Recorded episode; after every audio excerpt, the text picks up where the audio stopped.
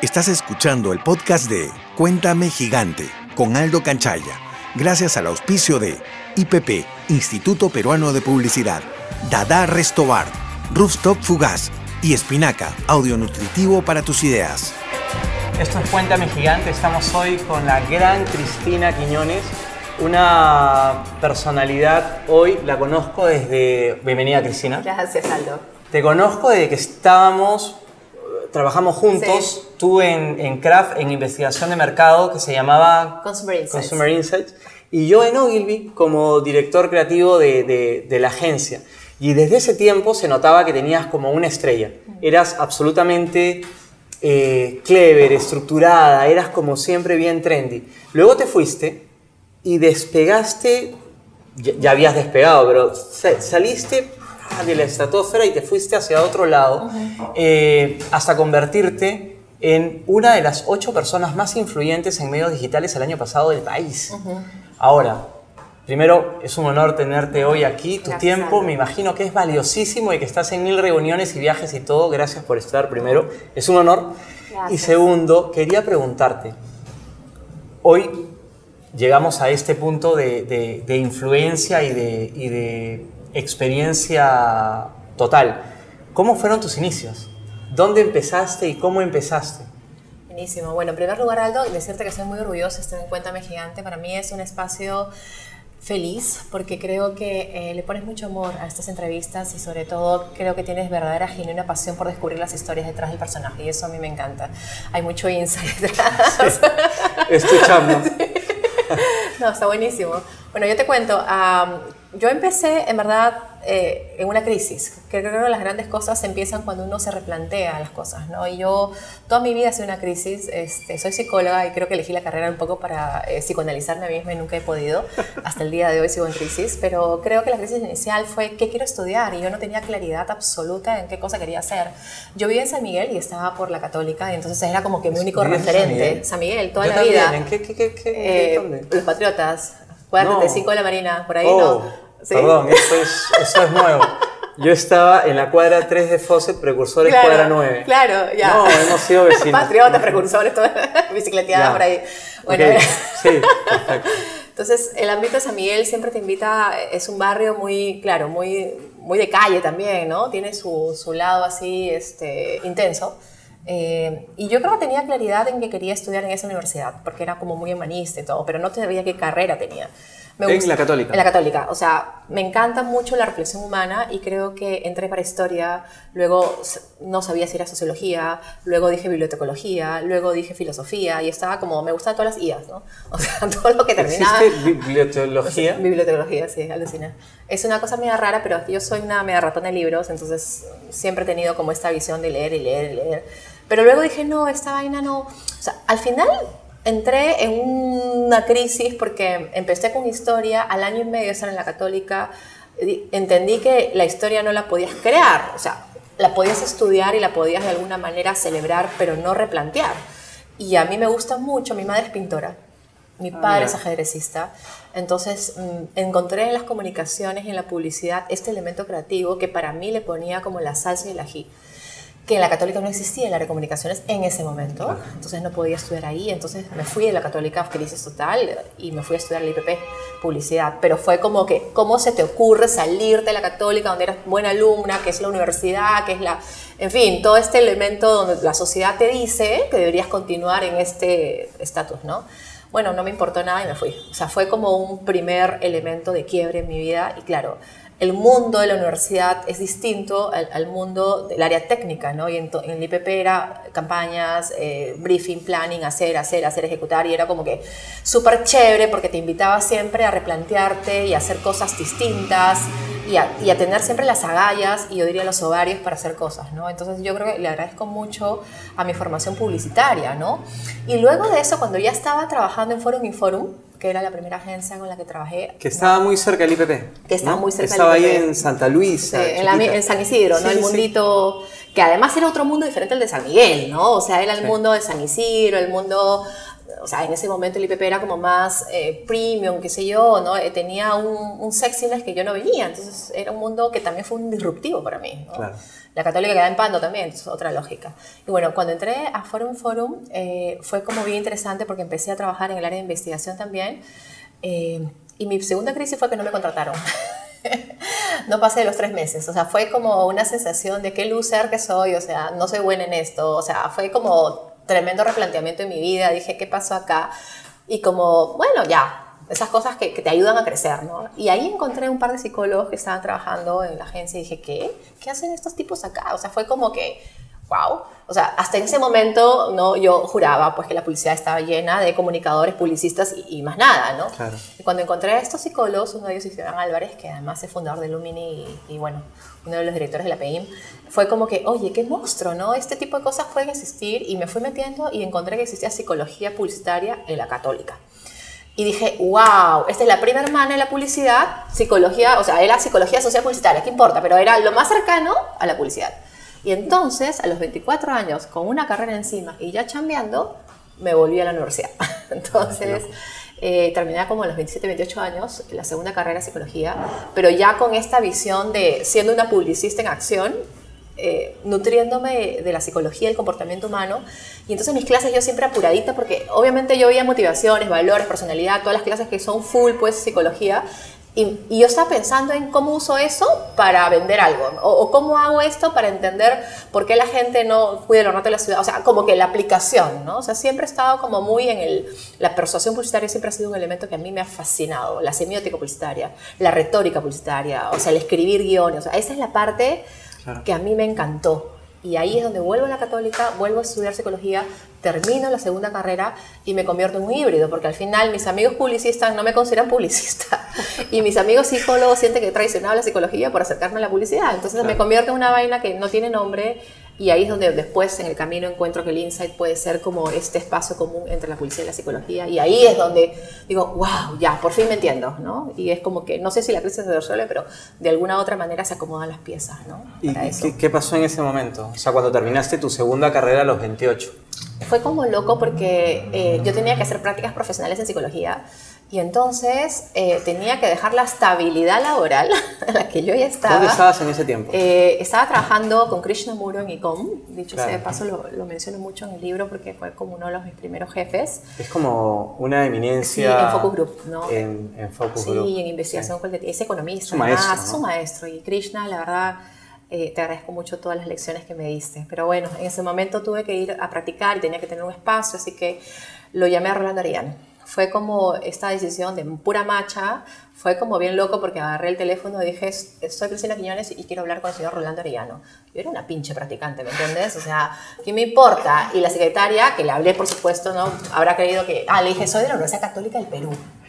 Así le dije. Del Perú todavía. Claro, o sea, como, ¿no? Güey, habrá pensado que era la decana, no sé. La cosa es que me pasó con Rolando y ya cuando me vi con él le dije, mil disculpas, soy un estudiante de psicología social, quiero hacer las prácticas y quiero hacerlas contigo solamente quiero que me des 10 minutos para demostrar que valgo la pena. Y si no, pues habremos tenido una linda conversación y chao, gracias y no te molesto más. Y fue como que, ok, ven, mañana a tal hora. Fue como, usé la publicidad para poder lograr puede, eso. ¿Quién te puede decir que no si, si, si lo haces? O sea, yo a lo largo de mi vida he tenido muchísimos equipos creativos y he tenido creativos que te dicen, de cualquier edad, que te Claro. dicen, quiero hablar contigo y te cuentan una idea y te dicen, mira, no sé qué. Y hay gente que te cuenta la idea así. Claro. Obviamente Claro, que te cuentan la idea así, no claro. le vas a comprar nada. Pero si te venden la idea así, te dicen y te la refutan, ok, hay más posibilidades de que, de que al final pase y, y, y funcionen las cosas. Yo creo que Eso. al final mucho de la vida se resume en la actitud. Total. O sea, la actitud para, para todo. O Total. sea, para, para la vida. Y no sabía esa historia, pero me parece espectacular. Me siento muy identificado porque yo hacía lo mismo cuando terminé eh, la carrera de publicidad y quería entrar a una agencia de publicidad grande. Y entonces empecé a estoquear a la gente, los llamaba y les decía, sí, está tal, eran 10 agencias grandes de publicidad y de las cuales 5 valían la pena, digamos. Y- Pero igual llamé a las 10 porque ninguna me dejó entrar. O sea, no entré, pasaron 3 años hasta que entré, pero me- me- me- yo llamaba y me decían, ¿está tal? Sí, personal o de trabajo. Personal.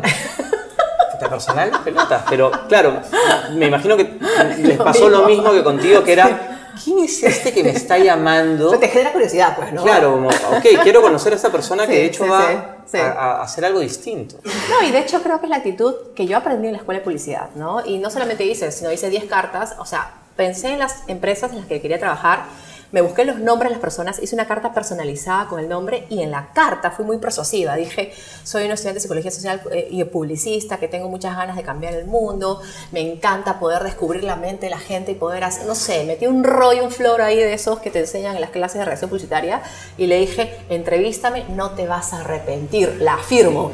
O sea, fue así, ¿no? Entonces, como que esas cartas, algunas dieron resultado, otras no, porque igual. Sí, claro. Pero, pero me ayudó de alguna manera también a, a poder lograr esa entrevista que yo quería tener con Rolando. Y en ese mismo día él me contrató. Fue lo- Rolando es mi mentor profesional, siempre se lo digo, también está en el libro. Y todo lo que aprendí mucho del comportamiento consumidor fue de él, porque él también es psicólogo de la católica. O sea, en verdad, era uno de los pocos que estaba metido en el mundo del marketing, de la publicidad, porque la mayoría de psicólogos, honestamente, en mi universidad, por lo menos en esa época, era psicología clínica, era psicología social, pero más comunitaria. O sea, más un poco el tema de ONGs o, o- o intervención social, genuinamente. Eh, Y yo siempre he sido como un outsider toda mi vida, tengo la crisis, o sea, yo tengo este lado social muy fuerte, de hecho soy psicóloga social, pero a mí me gusta el cuestionamiento, me gusta patear, me gusta como que disparar, entonces me, acer- me acerco mucho a la mente más, no sé si creativa es la palabra, o, o- o la mente inquieta, si quieres ponerlo de, de otra manera, ¿no? Entonces... Mi madre siempre ha sido pintora y ella es una outsider, entonces las emociones las ha tenido, o sea, la pintura, el arte, la expresión, las emociones. Mi padre ajedrecista, entonces el control, la estrategia, la planeación. Claro. Entonces eran como que razón y emoción, razón y emoción y claro, de, de chica yo tenía este cruce que no podía resolver. Entonces creo que de pronto encontrar ese espacio en Rolando Arellano ha sido para mí fundamental en mi crecimiento. Estuve ocho años con él. Yo entré de practicante, llegué a ser directora de proyecto senior. ¿No? Eh, yo le cargaba los libros, como siempre lo digo, ¿no? O sea, él iba a la católica a dictar clases, Cristina, ¿qué quiere decir? Ya, yo te cargo los libros, ¿qué importa? Pero iba aprendiendo, ¿no? El otro día iba a dictar una conferencia, así, así empecé las conferencias. Este, ya, este, pucha, necesito a alguien que me haga una nota, pues, ¿no? En gestión de la conferencia, ya, yo te la hago, bacán. Y iba aprendiendo cómo iba dando las conferencias, cómo movilizar a la audiencia. Luego un día, no quiero escribir en gestión, tengo, eh, no sé, tengo flojera, ¿puedes escribir tú por mí? Perfecto. Y de pronto ya iba escribiéndolo y después ya iba firmando. Hasta que un día me dijo, Cristina, tengo el capítulo de estilos de vida, mira, puedes escribir esos capítulos, perfecto, lo hago yo, te ayudo con tu libro de comportamiento consumidor. Entonces, digamos que empecé en el mundo también de los libros con, con él. Y en general, yo creo que pisar la calle y un poco todo este esfuerzo de entendimiento humano fundamental fue en Ariano, ¿no? Entonces yo le debo mucho, muchísimo. ¿Y a él. qué se siente hoy después de haber ido como en perfil bajo a, a una conferencia de, de- de tu jefe? Sí. Dar una conferencia frente a miles de personas como las das hoy, aquí o en cualquier parte del mundo. ¿Qué se siente? Primero, mucho agradecimiento a tus mentores, porque yo creo que uno nunca debe olvidar de dónde viene, ¿no? Si uno va por la vida sin eh, raíces, y los raíces son tu herencia, tu familia, eh, tus creencias y tus mentores, uno se puede perder, porque este mundo es muy fatuo, ¿no? A veces hay un mundo de la superficialidad o a veces del orgullo, de la ambición. Entonces hay que, yo creo que los que estamos en este mundo del marketing y la publicidad tenemos que ser como muy de raíces. Y hoy siento una gran responsabilidad, ¿no? Conmigo misma, con mi profesión, ¿no? Eh, yo confío mucho en la carrera, pero también con la gente que te está escuchando, ¿no? Porque si la gente está del otro lado es porque quiere escuchar de ti algo genuino y honesto. Tú no puedes, te tienes que, tienes que estudiar, tienes que informarte, tienes que aprender de las personas, tienes que hacer tu tarea.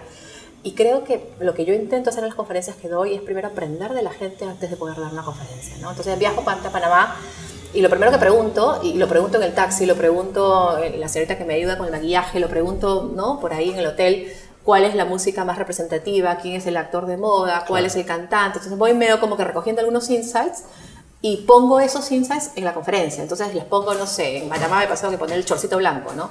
Era el reggaetón de moda, ya te imaginarás cómo es, ¿no? Con ese nombre. Entonces, El chorcito. blanco. Y era pues una chica ahí bien potentada, bailando chorcito y reggaetón. Entonces, es un poco usar las herramientas que te da la psicología, pero también la publicidad para movilizar a las audiencias y conectar con ellas genuinamente, con su lenguaje. Me aprendo jergas, eh, aprendo movimientos y gestos. eh, es un poco entender la cultura. Yo creo que por Claro. eso uno no puede ir con su discurso extrapolable. O sea, yo vengo de Lima con mi visión de Perú y, y y pretendo que eso sea la realidad o la verdad. No los insights y las verdades son contextuales y evidentemente son subjetivas. Entonces yo tengo que aprender cómo es la cultura panameña, mexicana, o, me ha tocado Uruguay, Paraguay, no sé, lo que fuese, para poder entender cómo, cómo, cómo conectar con ellos. ¿no? Y como psicóloga, tú me imagino que observas todo, analizas todo. Es más, me siento intimidado ahora que sé eso. Porque eso está así como, ok, sí. No, no, no, tranquila. Cristina, ¿cómo así logras ya la independencia? Porque pasaste de estudiante y decidiendo para dónde vas, cambiando, estudiando una segunda carrera, entrando a Arellano, eh, luego Craft. y te conocí en Craft y estuvimos un tiempo trabajando juntos y ya tenías esa estrella, porque claro, se nota, o sea, se notaba, me imagino, desde la primera vez que llamaste a alguien y le dijiste quiero trabajar aquí. Eh, ¿Cómo llegué a la independencia? ¿Cómo llegaste a la independencia? Antes la independencia creo que un punto de quiebre. Yo no hubiera llegado a la independencia si no hubiera entrado a Craft como creo que me contaste hace un ratito también. O sea, esto para mí fue fundamental. Yo tengo ocho años con Rolando Arellano y le digo, Rolando, quiero estudiar un MBA. Ojo, para mí lo más fácil hubiera estudiado investigación social. O sea, algo en mi carrera o psicología, lo que fuese. Yo me forcé a estudiar una maestría en negocios con números, siendo psicóloga y la única, porque quería entrar a territorios turbios. Siempre me ha gustado, hice pateando, ¿no? Tuve una crisis tremenda en el MBA porque claramente no me entendía las finanzas, las finanzas no me entendían a mí, fue como una dos años y medio sumergirme en la mentalidad de un empresario, ¿no? O sea, el MBA fue muy duro para mí, encima bilingüe, las finanzas no las entiendo en castellano, menos en inglés, y las tuve que entender, al final de pura macha fui tercer puesto, pero porque me la tomé en serio, me dejó entender, los ingenieros y los estadísticos y los, ¿me entiendes? De repente estaban como felices. Y luego, al mismo tiempo, al mismo tiempo del MBA, me llaman de Kraft Foods para formar el área de Consumer Insights, porque tienen un área de investigación de mercados, pero querían darle como más peso a la estrategia y querían formar esta área que pudiera ser como el servicio ¿no? de marketing, de, bueno, todas las áreas, este, ventas, en fin, todas las áreas estrategias de la compañía y le ponen a reportar al gerente general.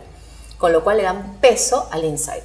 Y fue ahí donde, obviamente, mi primer jefe, que era el gerente general, me dice, perfecto, presenta tu plan en un mes. Y claro, ¿Quién estaba en ese tiempo? Eh, Álvaro, ah, no, ahorita no me acuerdo el apellido, pero después fue Atilo Guío, que fue mi tercer mentor, que lo menciono en el libro. Fue como, presenta tu plan, y yo, ¿con qué se come esta vaina? Consumer Insights, porque yo, claro, había sido una creo, eh, eficiente investigadora de mercados asturiano, pero esto suponía un cambio estratégico. Insights para mí es estrategia, futuro más que pasado, no medición, sino exploración de tendencias, gatillar ideas, era como mucho más propositivo y suponía además un trabajo de cambio de mindset en la organización. Porque si te pones en una posición gerencial, te toca de alguna manera liderar equipos. Entonces ahí fue donde yo aprendí en estos tres años, casi tres años en Kraft Foods, el trabajo realmente de lo que es un insight, pero también el trabajo de la capacidad de gestionar procesos de insight y estrategia, ¿no?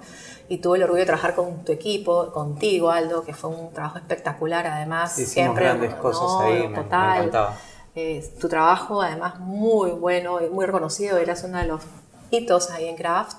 Eh, y poder trabajar contigo y trabajar con, con gente que, que, era muy talentosa, ¿no? Y entonces era otro desafío. Ya no estaba con psicólogos, ya no estaba en mi mundito de seguridad, ya no era como que los investigadores, ¿me entiendes? O sea, era como que los gerentes de marketing, los gerentes de comunicaciones, los gerentes de la publicidad, y era como que, wow, entonces es navegar en aguas más de tiburones, ¿no? Entonces ahí te toca ser más fuerte. Y creo que ahí es donde yo aprendí de negocios en el MBA y en Craft. O sea, ahí fue cuando salí del ámbito de la investigación de mercados, y eso fue ya hace 10 años, y me puse en una posición más, más, más, gerencial, que fue la que contribuyó grandemente a poder formar mi propia compañía en el 2008, porque si yo no hubiera tenido esa experiencia, tranquilamente no hubiera podido formar Graph. O sea, fue como un cambio en mindset, un brainwashing mental. En Graph, por ejemplo, hicimos un programa que se llama Put Consumer First, que es como sacar a todos los miembros de la organización a, a hogares de bajos ingresos y ahí es donde, pisando la calle, en, fuera de los ámbitos, que fue también un problema que demoró un año hacerlo, que además mi jefe, el gerente general, y el otro jefe que yo tenía, el director de INSAS de Miami, que era un gringo que me adoraba, pero que claro, no entendía cómo esos peruanos querían más a Softfield que a Oreo, ¿no? Por llamarlo de una manera, o porque estos peruanos querían más a la charada que a sus marcas que eran marcas globales. Y había que explicarle que Cuacuá, ¿no? Ahí cuando trabajamos, ¿no? Eh, tenía todo un sexiness que probablemente el acta no iba a tener. O sea, pero explícale al gringo, pues, ¿no? Esas discusiones que teníamos contigo, con todo el equipo de, pucha, los ciencias locales. Dije, carajo, a salir a la calle. Acá todo el mundo, ¿no? Y no a salir a la calle y mirar San Isidro, sino a irnos un poco a los ámbitos de, de oportunidad. Es ahí donde yo dijo, no tenía quien dirigiera ese workshop porque, pucha, no había presupuesto tampoco. Entonces, llamé a Rolando para que haga una conferencia, llamé a Alfredo Torres para que diera una conferencia, llamé a este, CCR también para que diera una conferencia, en fin. Y dije, bueno, ya, pues me pongo a dirigir yo. Y, y, fue un, un, día dirigiendo el workshop con todos los gerentes. Dije, carajo, esta vaina está chévere. yo puedo. yo puedo. Y además, qué rico poder ayudar, o sea, en coaching, o sea, no, no, está, o sea, no haciendo necesariamente una investigación, sino más bien co-creando entre todos, ¿no? O sea, como que todas las mentes inquietas reunidas y uno, un punto de vista, pero facilitando el trabajo y no necesariamente haciendo el. En fin. Y dije, esta vaina es rica. Y además descubrí ahí la esencia de lo que yo hago ahora que mi modelo de negocio no es research, mi modelo de negocio es training. Es hacer que las organizaciones puedan cambiar su mindset eh, pisando la calle, desnudando su mente, en fin, con una serie de metodologías, pero sobre todo que ellas sean los actores principales del trabajo eh, estratégico, ¿no? O sea, no es un receptor pasivo de información traída por otros, sino más bien los agentes de cambio, tal cual. La gente. La gente. tú eh, encuentras o sea, investigas a la gente, encuentras esto y después recién se lo devuelves al, al, pero, mundo. pero el propio actor, el propio gerente de marketing, el propio equipo de marketing, el brand manager, o sea, el propio equipo estratégico es el que descubre el insight. Claro. O sea, no es tú que se lo, sino es que de alguna manera entre todos contribuimos a eso. Ahí me di cuenta y la gente de Consumer Insight me dijo, Cristina, esto es un modelo de negocio. Cristina, esto es una empresa. Y yo no me la creía, pero yo tenía 34 años eh, tenía todavía una línea de carrera corporativa por hacer. Claro, o sea, estaba relativamente claro, ¿no? en medio de tu carrera, entonces yo, no, no, no, no. Y fue la crisis, pues, porque ahí dije, ¿qué hago? Ta, ta, ta. ¿Sabes qué? Gané un premio mundial de innovación, 180 pesos en ganó Perú por Consumer Insights por ese programa que fue muy exitoso y lo replicaron a nivel de Western Island, o sea, Perú. Yo era gerente regional, Perú, Ecuador, Colombia y Bolivia.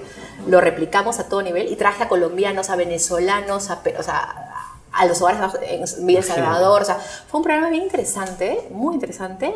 Y a mí me gano ese, programa, ese premio mundial y dije, ya está. A la semana yo renuncié. Y ahí fue la otra. tu agencia? No, tu empresa. fue la otra crisis.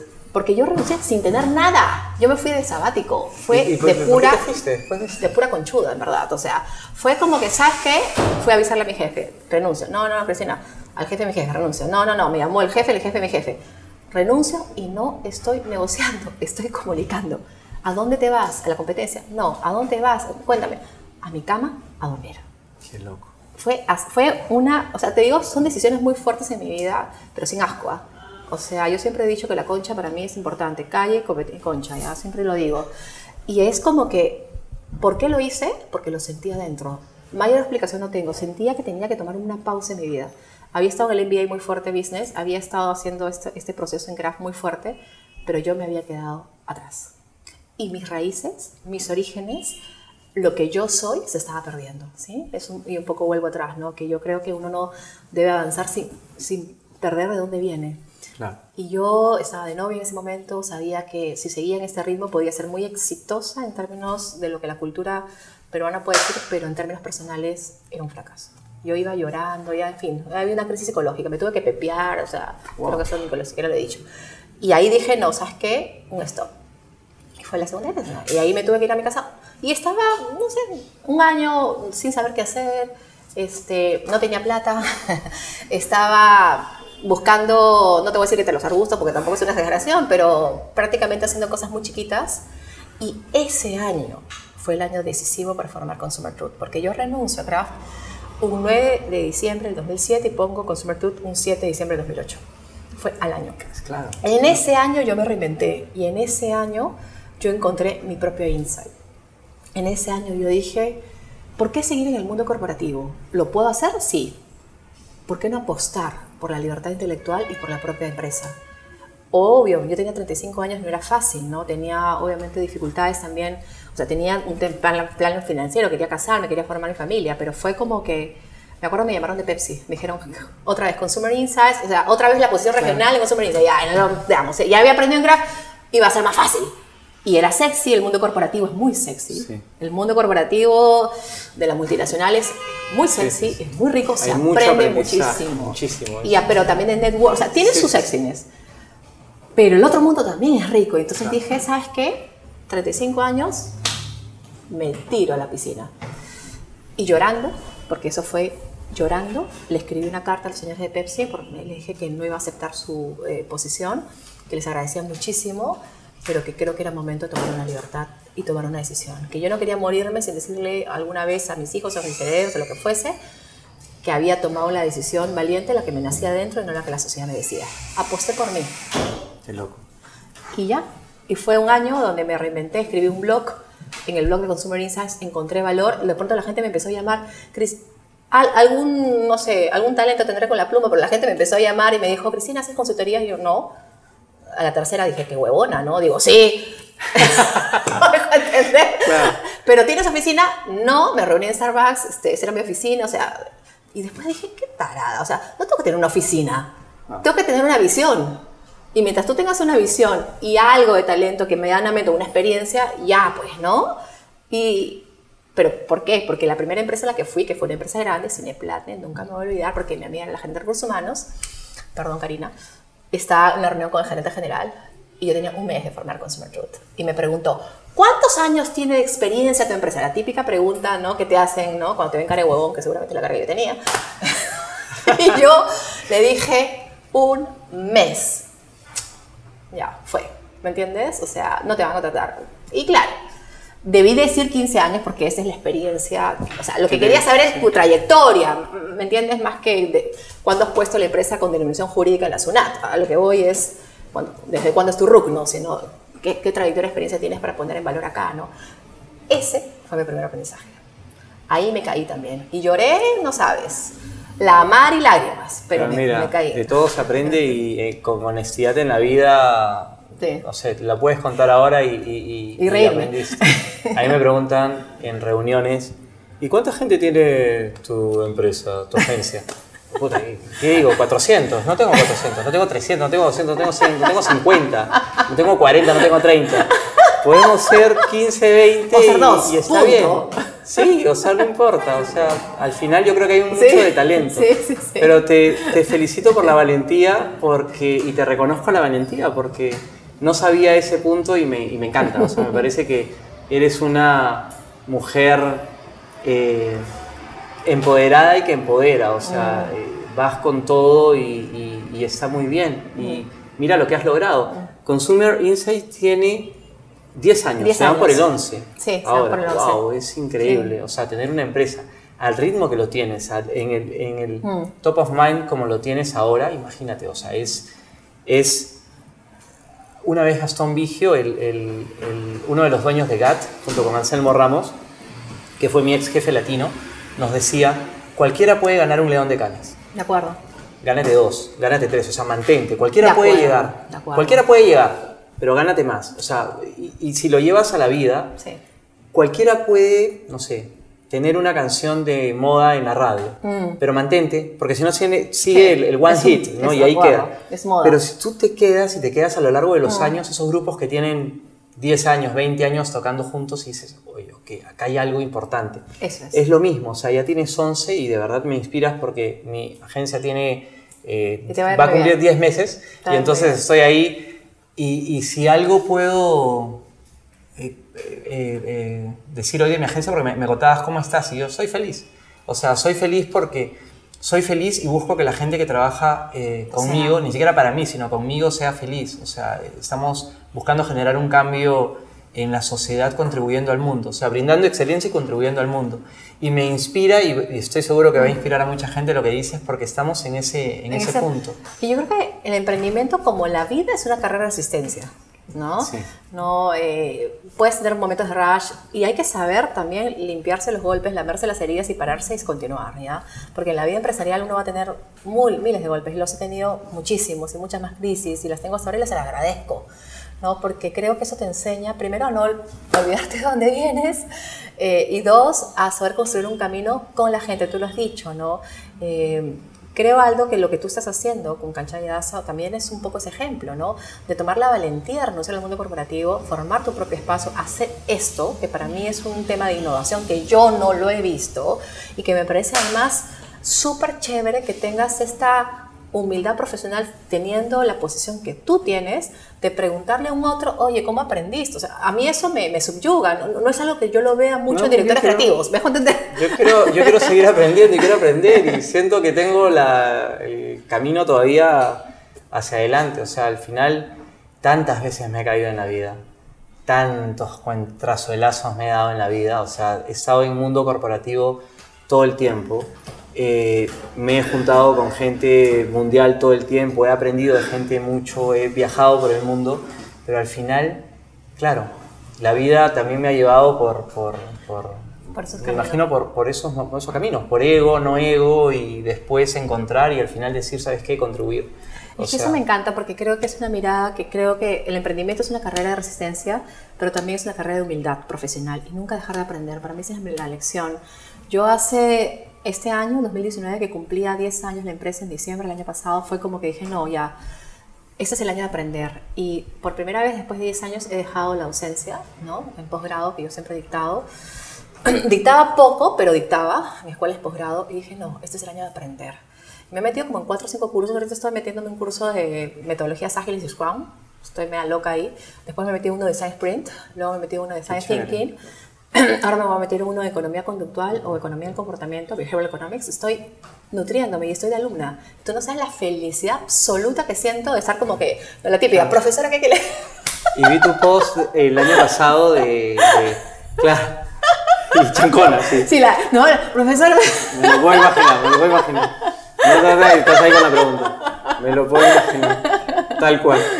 pero es rico, ¿no? Estar de alumno, como tú dices, aprender es sano y además te sana y te limpia los egos también, ¿no? O sea, yo creo como que descubres, pucha, que esta gente tiene miles de cosas que contar que tú no sabes, te abre el mundo, ¿me entiendes? Tú sabes que en la época de, de, Craft, eh, en ese tiempo me acuerdo Patricio Jaramillo, que ahora está en que es el vicepresidente de consumo masivo de Alicor y ha, ocupado un cargo más grande todavía, eh, invitó a parte de la agencia a entrar a, la planificación estratégica del año, o sea, al business plan. Y habíamos algunos grupos, o sea, Bastura, todo, todo un grupo pequeño. E invitan al creativo. Entonces, el creativo era yo, pues, ¿no? O sea, invita ya, no sé qué, cuentas, planes, no, sé qué, y el creativo.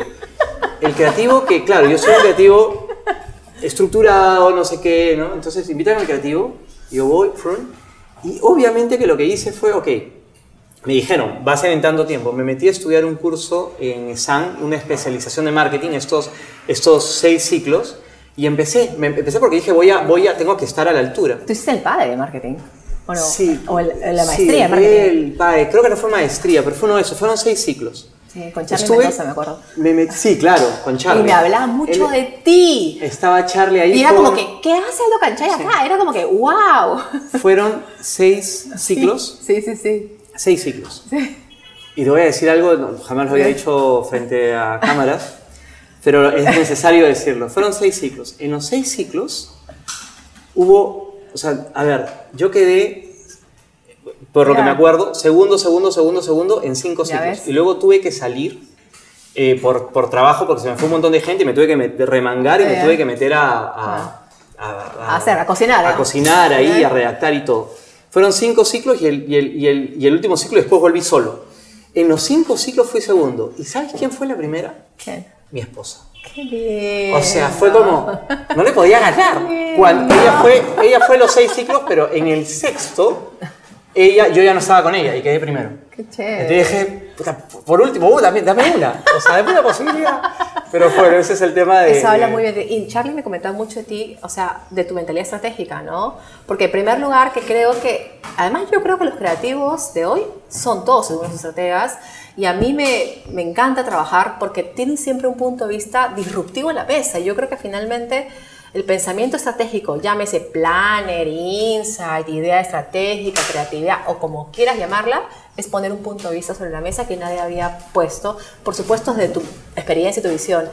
Y para mí los creativos son eso, ¿no? Y he trabajado con muchos buenos creativos en estos 10 años, para algunos clientes en conjunto, y aprendo mucho, ¿no? Aprendo mucho y me subya, o sea, a mí me seduce la mente estratégica. De verdad no me interesan las etiquetas. No me interesa cómo se llame, ¿no? Este, a veces hay discusión si insight y planning, como quiera llamarlo. Si hunting, si nada. O sea, yo no creo en las etiquetas. Yo creo en las ideas, que son buenas o malas, o no ciencias, que son buenos o potentes o, o light.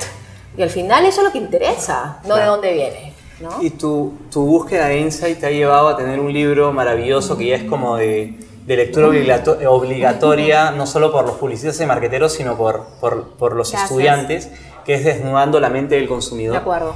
Y acabas de lanzar un libro que se llama Estrategias con Calle. que De es acuerdo. este. Este libro, que ya lo leí, y que lo que busca es una invitación, casi invocación, a pisar la calle. De acuerdo. A que la gente salga a la calle y busque eh, en, en la cultura De acuerdo. eh, eh, eh, la comunicación para Sí. poder, poder- después poder devolverla hacia la publicidad. De acuerdo. Cuéntanos un poco de eso, por favor.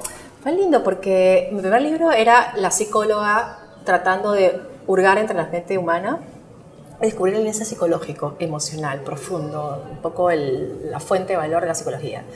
Pero después de cinco años de pisar la calle con muchos clientes sumamente interesantes, entre los cuales está mi banco, los portales, América Televisión, este, muchísimos otros que nos han ayudado a entender eh, claramente la cultura, dijimos, bueno, no podemos quedarnos con el INSE psicológico, que es hurgar en las emociones humanas, que es el 1.0 del INSE, si quieres, sino que creo que el 2.0 lo que puede hacer, creo que es sumar a la desnudez mental ¿no? Eh, el concepto de la cultura y las tendencias, porque creo que además hay una revolución cultural eh, más allá de la económica, y creo que la transformación cultural puede sumar eh, y ser tan importante como la transformación digital. Entonces dije, no, el segundo step es el insight cultural. Y eso supone entender que Perú no es Lima, Claro. entender que hay tipos de mujeres que no todas las mujeres somos mamás, yo soy una de ellas, soy una nomo. Hay otro tipo de familias que no son necesariamente las familias, eh, digamos, con hijos o, o necesariamente con códigos eh, tradicionales, sino hay 15% de madres solteras en este país, hay 10% de neosolteros, o sea, familias unifamiliares, hay muchas familias regentadas por seniors, que son adultos mayores, hay familias con perrijos, eh, y en general hay familias eh, vueltas a ser, ¿no? O sea, reajuntadas y reencauchadas y reinventadas, con Cada segundos más, ¿no? compromisos. Entonces, Increíble. ¿por qué mirar simplemente eh, el mundo en forma de binarios cuando hay una serie de matices en ello? El mundo es de colores, no de blanco y negro, ¿no? Entonces, a mí siempre me ha motivado mucho en la diversidad.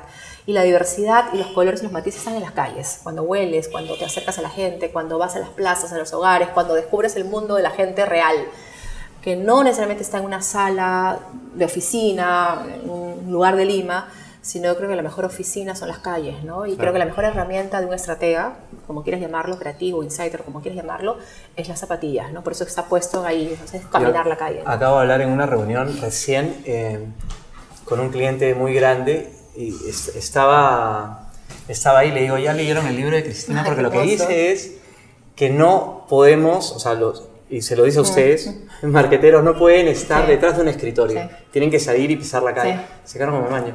Les hablaba del libro porque me parece que es... eh, Es una invitación al cambio, ¿no? Es una invitación al cambio. Yo hice el libro con esta visión eh, porque mi experiencia también del lado, del otro lado del escritorio, digamos, de trabajar en compañías y para compañías grandes, muchas veces eh, venimos, digamos, los gerentes venimos de un extracto socioeconómico que no es necesariamente el, el real de todos, ¿no? Eh, tal vez vivimos en una zona de privilegio económica o social o cultural y creo que nos toca eh, aprender de la gente y Claro. tener la humildad para aprender del otro. Eh, a veces, por ejemplo, me pasa, yo trabajo mucho con banca y finanzas, ¿no? Siempre estamos el ABC de la banca, o sea, tratando de escuelear a la gente, cuando en verdad las finanzas deberían aprender de las personas. Claro.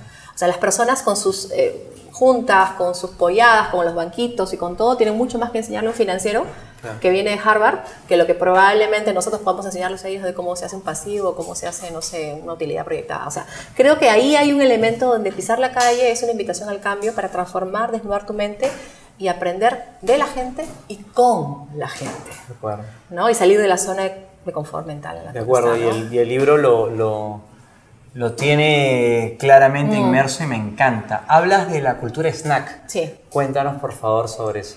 Este es un capítulo que la verdad que a mí me nace mucho de acá porque yo también soy snacker. Snacking es esta visión de la experimentación constante de la gente que está siempre buscando experiencias más cortas, o sea, prefieren eh, un poquito de mucho más que mucho de poco.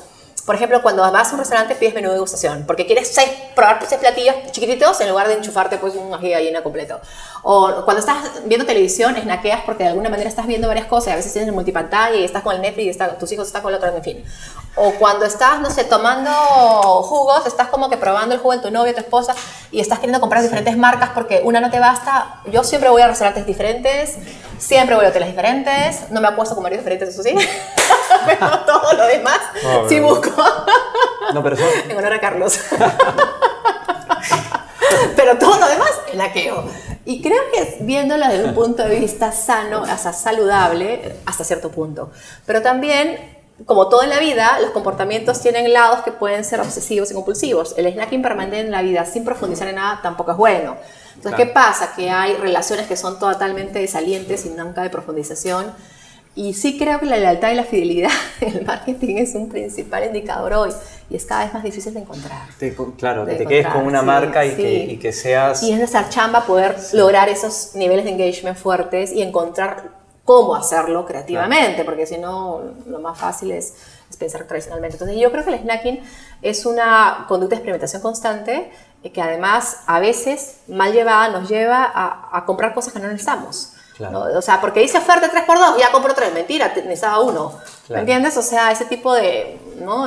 O probar cosas que me compro tres vestidos, nunca usé dos, es un gasto ineficiencia económica total. Pero así somos las mujeres a veces, ¿no? Vamos a un lugar a comprar ropa no podemos, no tenemos plata, pero yo escondo el vestido, la típica, ¿no? Para que la otra no lo compre, la de envidiosas que somos, ¿no? No lo puedo comprar yo, pero que la bitch no se lo lleve, ¿no? Entonces es un poco, ese es un snacking también mal llevado de repente, ¿no? Y hablas en tu libro de algo que está creciendo en, en, el mundo y en Perú también, eh, felizmente, y es esta tendencia gay friendly. Total. Sí que creo que es uno de los capítulos que escribí porque tengo muchos amigos, mucha gente cercana a mí, eh, y familia, por supuesto, eh, gay, ¿no? Y, yo siento que hay mucha desvinculación entre esa realidad y el estereotipo que tenemos a veces en los escritores de negocios o que tenemos a veces los marqueteros, ¿no? Entonces, creo que nos toca mirar la realidad y no el estereotipo, ¿no? Y el mundo es más hermoso cuando lo ves de colores, ¿no? Y uno aprende de esa diversidad. Felizmente está cambiando eh, y a Dios gracias hay compañías que están adoptando eso, pero como parte de su transformación cultural, no como parte de un aprovechamiento contextual para el Día del Orgullo Gay. Yo, creo que tendría que ser parte del mindset nacional. Y como ese, la defensa de las minorías, porque obviamente la población gay es muy vilipendiada, pero también creo que la, la, brecha salarial en género también es fuerte, las mujeres seguimos ganando menos por igual trabajo que los hombres. También la apertura, por ejemplo, a las habilidades diferentes, ¿no? Todavía la población síndrome Down, con Asperger en general, con habilidades diferentes, es muy vilipendiada. Felizmente hay organizaciones que ya contratan gente con habilidades especiales. Eh, los adultos seniors son totalmente no escuchados, ¿no? Eh, no veo mucha comunicación, salvo que sea pañales de incontinencia urinaria o pastillas azules para seniors, cuando en verdad hoy los seniors tienen muchísimo, estoy hablando 60 más, eh, nutrición, salud, vitalidad, tienen capacidad de toma de decisión, entonces ahí noto como psicóloga social que hay unos divorcios entre lo que yo noto en la calle, lo que probablemente todos notemos en la calle y lo que yo estoy notando necesariamente en los briefs que a veces recibo, ¿no? que son como a veces muy estereotipados, bajo territorios comunes. ¿no? Siempre me ponen, por ejemplo, me llega un brief y me dice, mujeres eh, con hijos de 35, 45 años que no tienen tiempo. Puta madre, es la única dimensión que tenemos las mujeres, tiempo. No me jodas, horrible perdón el francés, pero es que eso no, o sea, ahí no estamos entendiendo la naturaleza femenina, compleja, multifuncional, diversa. Claro. Entonces, este libro también pretende de alguna manera con calle dar visibilidad a los invisibles sociales, que es la gente que la sociedad no ve y menos el marketing. Y hay cosas que están cambiando y que deberían de cambiar. Lo de lo del salario en las mujeres también es, mm. es una locura. Lo de, por ejemplo, nosotros eh, en Canchaya Aso pusimos la agencia y hemos ido increciendo eh, a lo largo de, esto, de ese tiempo. Al principio eh, comenzamos con un equipo, pero luego necesitamos más gente. Entonces puse un aviso que decía se busca y lo típico hubiera sido se busca director de, se busca redactor y se busca diseñador. Okay. Pero claro, puse a propósito, se busca redactora y se busca diseñadora. Monstruo. Punto. Pero sin el paréntesis. Claro, claro, de frente. Me llegaron 800 currículums, de los cuales 70 eran de hombres. Decía, pero, sorry, me entendiste. O sea, el tema es, necesito cambiar y justamente el tema de contribución al mundo pasa por eso. Entonces contratamos a una diseñadora y a dos redactoras. O sea, buscaba una, encontré dos buenas y están en el equipo y entonces todo bien. Suma valor. Pero ahí viene, y, y, me tomé el tiempo de escribirle a esta gente, a estos chicos, y le decía, sorry, pero hoy no, en el futuro sí, que después han empezado a llegar chicos, pero es el momento en que queremos sentar un punto y, pasa por ahí. Y la diversidad al final, porque yo en mi equipo en Consumer Truth eh, he descubierto mucho valor, por ejemplo, en estudiantes no de Lima, en estudiantes de ciudades. No digo provincias, digo ciudades, porque hay que reconfigurar. Claro. Y agregan muchísimo valor. Hoy tengo el equipo, una comunicadora de Chiclayo, se llama Elsa, es fenomenal. Tengo a tres personas de la Universidad Nacional del Callao, ¿no es cierto? Que son unos marqueteros bravazos, Lucho, Mike, Oyani, impresionantes, que no son lugares comunes donde tú puedas pensar. Tengo mucha gente de universidades nacionales también, ¿no? En general, eh, una diversidad. Lo que yo busco es diversidad, porque al principio, yo cuando formé mi empresa, al inicio, yo tenía este paradigma de que tengo que buscar gente que eran psicólogos sociales en la Cato, me fui de, fui de boca, me dejó entender. Hoy, economistas, sociólogos, antropólogos, o sea, cuanto más rara es tu carrera, más me interesa. Porque probablemente ahí haya valor. Usualmente contrato freaks, gente rara, siempre gente con crisis, como yo les he tenido. Pero yo veo valor en eso. Por eso de, de, chiquilla siempre los enamorados eran pues todos unos este, caóticos, ¿no? Porque siempre se me acercaba la gente compleja, ¿no? Hasta el día de hoy creo que tengo, pero me encanta, me encanta la complejidad. O sea, cuando veo a alguien que tiene una mente rara, que tiene crisis existencial o que tiene eh, dos carreras y no sabe definir una, usualmente veo brillantes en eso que los demás ven como patología. Qué loco. Y ahí es donde creo que están las mentes más inquietas, porque tú les das luz a aquellos que ni siquiera pueden ver luz en sí mismos. Claro. Y es bien terapéutico para ellos y para las organizaciones y para nuestros trabajos creativos poder poner gente así. Yo creo que he descubierto mucha luz en, gente que, usualmente no había sido mirada. Y a mí me gusta mucho, igual que a ti, probablemente reconocer esos espacios y dar visibilidad a esos invisibles sociales. Concordamos mucho en eso. Sí, tengo algunas historias ahí interesantes que tienen que ver con eso. O sea, cuento una. Hace mucho tiempo, bueno, no, nunca tanto, fui padrino de un en una ONG. Y en esta ONG eh, me dijeron, tienes que, que, o sea, quieres ayudar y que se ya, chévere, quiero ser padrino de esa persona. Pero le decía, yo lo que le dije es, dame, quiero, quiero ser padrino del que nadie quiere. o sea, quiero ser padrino del que tiene todos los problemas sociales, todo absolutamente. Y me lo llevé a pasar Navidad a mi, a mi casa. Claro, craso error porque no lo conocía muy bien y fue como, intenso con mis papás y con mi familia y todo, porque claro, me lo, llevé yo al, niño y era como, hubiera estado una semana antes, pero igual él y pasado, pero fue como ya, pero igual fue una Navidad maravillosa. Eh, y, y, y, estaba, esa es la acción. fue, fue increíble, pero claro, ese, ese, ese es el punto. Y bueno, y lo más disruptivo que he tenido es formar mi propia compañía con mi esposo, que es mi partner, mi socio de aventuras. Y créeme que formar una compañía con tu propia pareja es para escribir un tercer libro. Creo que lo que aprendí en el intento es fuerte. Yo le agradezco mucho a Carlos este, el, el haber, él es ingeniero además, yo soy psicólogo, entonces creo que los dos ahí podemos entendernos, pero creo que eh, es como las empresas familiares, ¿no? Cuando tienes socios tienes que lograr también entendimientos. Y yo creo que es muy disruptivo, fuerte, pero yo creo que le agradezco todos los días. Hoy puedo decir que trabajo feliz yendo con mi esposo a trabajar, regresando con mi esposo. No pensé que jamás diría eso, ¿ya? yo siempre he sido bien independiente y bien autónoma, pero, pero creo, como tú lo dijiste con tu esposa, yo creo que la familia son tus raíces. Sí, al final yo estuve en Ogilvy 15 años y estaba el presidente de la compañía y yo era el director creativo general y la directora creativa, la directora de cuentas general era mi hermana. Sí, era tu hermana. En la chamba no éramos hermanos. Cuando nos veían los fines de semana no podíamos ni hablar de publicidad o de chamba, pero decían, la familia decía, dejen de hablar, estábamos hablando de publicidad. Pasa mucho, ¿no? Oye, que la factura, que el cliente...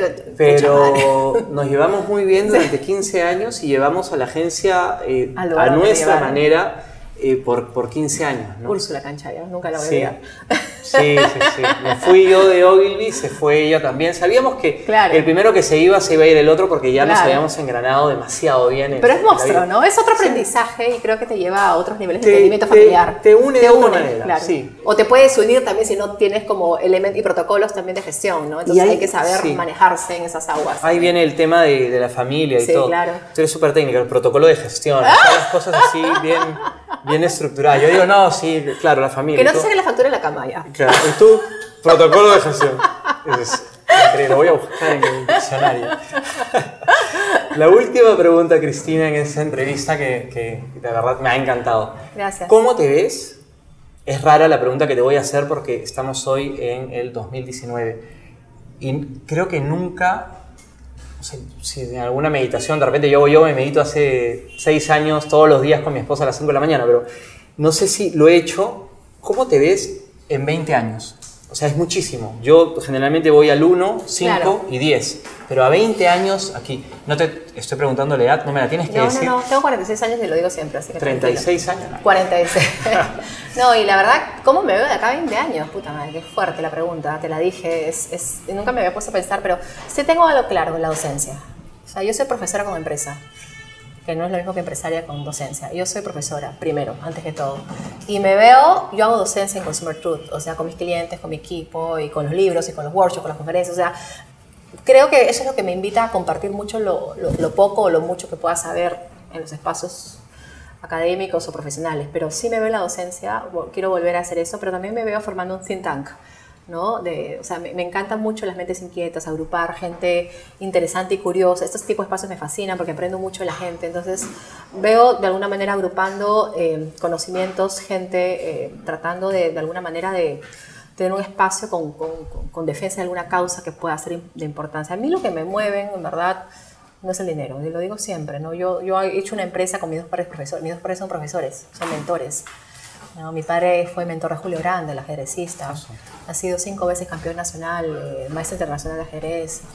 Eh, mi madre es profesora durante 40 años, ¿no? Entonces, creo que a mí me lleva mucho la docencia y la parte académica. Me gustaría investigar, escribir. O sea, me veo en un ámbito académico, pero la parte inquieta, eh, profesional, yo creo que ya habré pues, conocido muchas más mentes estratégicas eh, y poder contribuir a mi país. ¿eh? Yo creo sí, creo que los que estamos en el mundo empresarial no podemos pensar simplemente en enriquecernos o enriquecer a nuestros clientes o en contribuir o generar rentabilidad, sino creo que tenemos que poner a nuestro país de base. ¿no? Eh, si este Perú quiere crecer, tiene que crecer con el empresariado y con la sociedad. Y nos toca responsabilizarnos y hacernos cargo de eso, de contribuir de alguna manera desde nuestra posición, la que sea, a que este sea un país mejor.